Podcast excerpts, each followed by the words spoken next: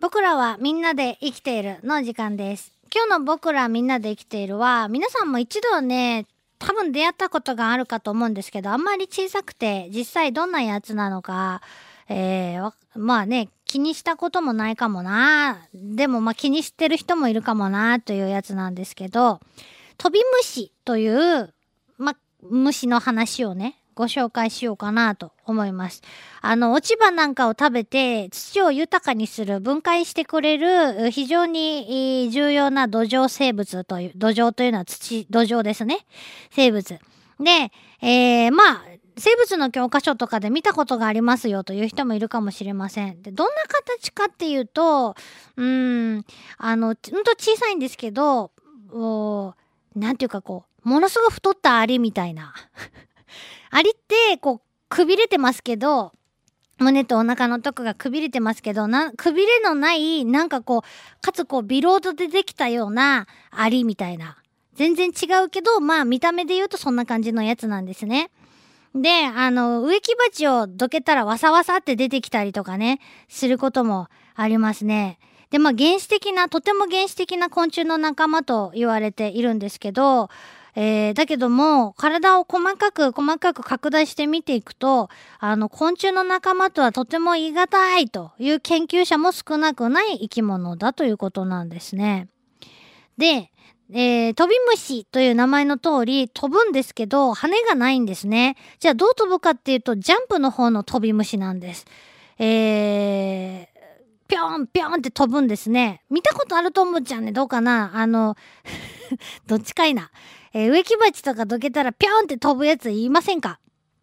えーで、世界に3000種類ぐらいいると。その、まあ、10分の1以上、350種類以上が日本でも見つかってる。日本国内で見つかってるそうなんです。で、大きいと7ミリぐらいで、えー小さいと大体1、2ミリなんで、もほとんど肉眼では、あどんな材質とかもよくわからないんですけど、7ミリの飛び虫は見たことないな。で、脱皮をして大きくなっていくんですけど、あのー変態ね、しない。えー脱皮をしたからといって体の形は変わらないで、生まれた時から大きくなるまでずっとサイズアップをしていくだけ。ただ、成虫になってもまだまだ脱皮をするというですね、不思議なまたこれ、えー特徴があります。で、えー昆虫の本当に仲間なのかどうかという不思議な違いが、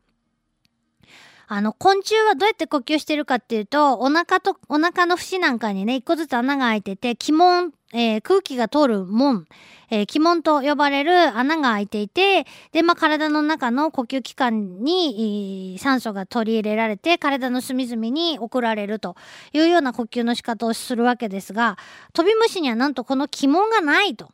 ええどうやって息しよるんじゃと思いますけど、体の表面から呼吸しとるんじゃろうというふうに考えられてるんだそうです。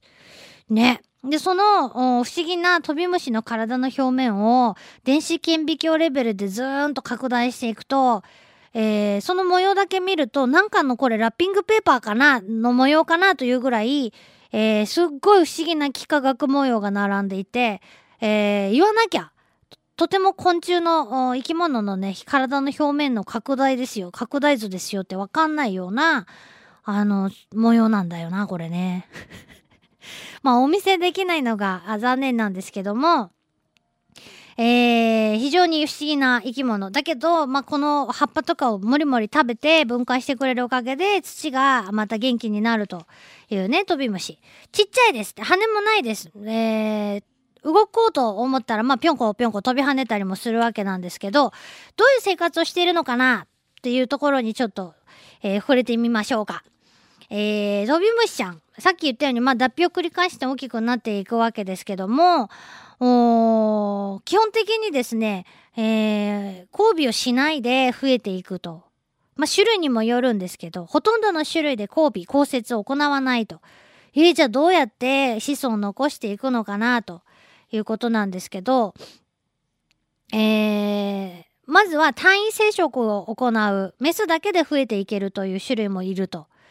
えーこれはより深いところ土の中でも深いところで生活をする種類の飛び虫が、えー単位生殖を行うことで知られていると。これも理由わかるよね。出会いがないっちゃもんって、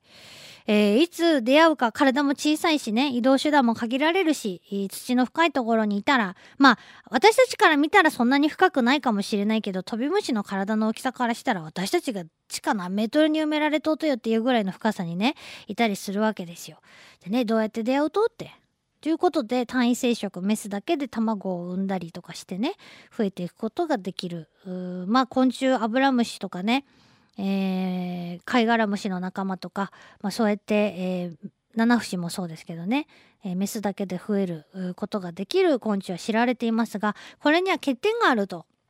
ね、えー何度かご紹介していると思いますけれどもお母さんのまんまコピーの子供が生まれてくるということはみんな遺伝子同じ方のクローンなわけですから、えー例えばあ例えば風に弱いっちゃん私っていう人その子供たちはみんな風に弱いんですよね遺伝的に同じ形質持ってるわけですからね。えーそれで同じ病気で、えーその一家全滅してしまう可能性があるということであまり、えーその遺伝子が劣化していくコピーのコピーに次ぐコピーになるので、え私たちも1枚のコピーをコピーしてコピーしてってずっとマザーからコピーせずに、えーコピーのコピーをコピーしていくとどんどん文字が荒れていくようにやっぱりこうあの生き物の中でもね単位生殖を繰り返していくとそういう風な劣化が起こるということが知られています。だけどもおそれでもそういう手段を使ってでも生き延びてきているというところに何らかの秘密があるんだろうなと思うんですよね。でその他のトビムシの仲間はどうやって、いるかっていうとこれまたオスとメスが出会わずしてですよ。オスとメスは直接出会わないけどもきちんと有性生殖精子と卵子が混ざって受精卵が生まれてというような方法で、えーちゃんとやってる種類のトビムシもいると。じゃあどうやってやってんのかこれ土壌生物の中で他にもダニの仲間とかでもね同じことをやってるのをね以前に私はあの勉強したことがありますけどオスが土の表面に精胞と呼ばれる精子の入ったカプセルをね置いていくんです。ね置いとくよここにって。でそこを通りかかったメスがあ見つけたっつって拾い上げていってえそれで、えー受精が行われると。これすごいよね。えー体の中にその精胞と呼ばれるカプセルを取り込んでいって受精が成立するということなんですね。これまた気の長い話やなと思うしその置き去りにされた製法の賞味期限というかね、えー消費期限というかどれぐらいあるのかなっていうのもちょっと気になったりするんですけどね。ダニの仲間でも同じことやってる種類が、えーいるのをね前に先にそれ知っててであトビムシ土の中でこんなことやってるのかと。全く違うダニとトビムシは全く違う系統の生き物だけど住んでる場所が似てますよね。そういったことで、えー生殖の仕方が似てるっていうのは面白いことだなとちょっと思いますね。ねそれは非常に土壌生物にとってはあの有効な手段なんだろうなと思います。こういう全然種類違うけど昆虫の仲間でもないけどダニの仲間はねあの住んでる場所が同じでどっちかが「あそれいいね」って真似してたら面白いなと思いますけどねますます。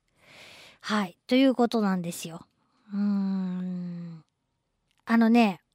あと面白いやつウィキペディアに出てましたんで詳しくは見ていただきたいですけどあのねあのー北アメリカに、住んでるトビムシの仲間はシロアリの兵隊アリの頭の上に住んでるやつがいると。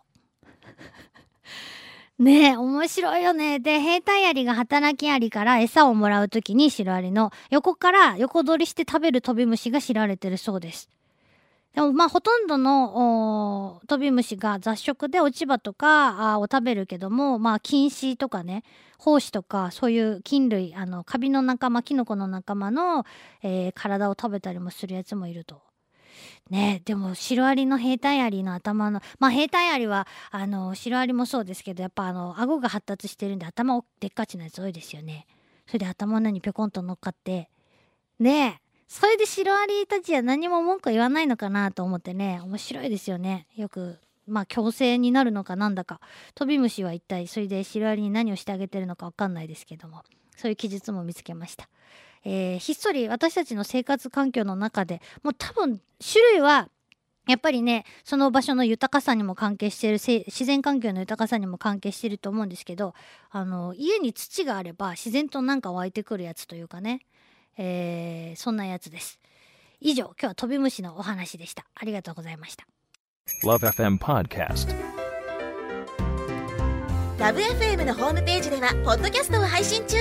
あの時聞き逃したあのコーナー気になる DJ たちの裏話ここだけのスペシャルプログラムなどなど続々更新中です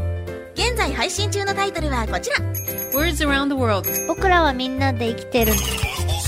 Busan Hotline. ミュージックプライマリー4ポッドキャスト君が世界を変えていく。ハピネスコントローラープラダケシロール。スマートフォンやオーディオプレイヤーを使えばいつでもどこでもラブ f m が楽しめます。私もピクニックの時にはいつも聞いてるんですよ。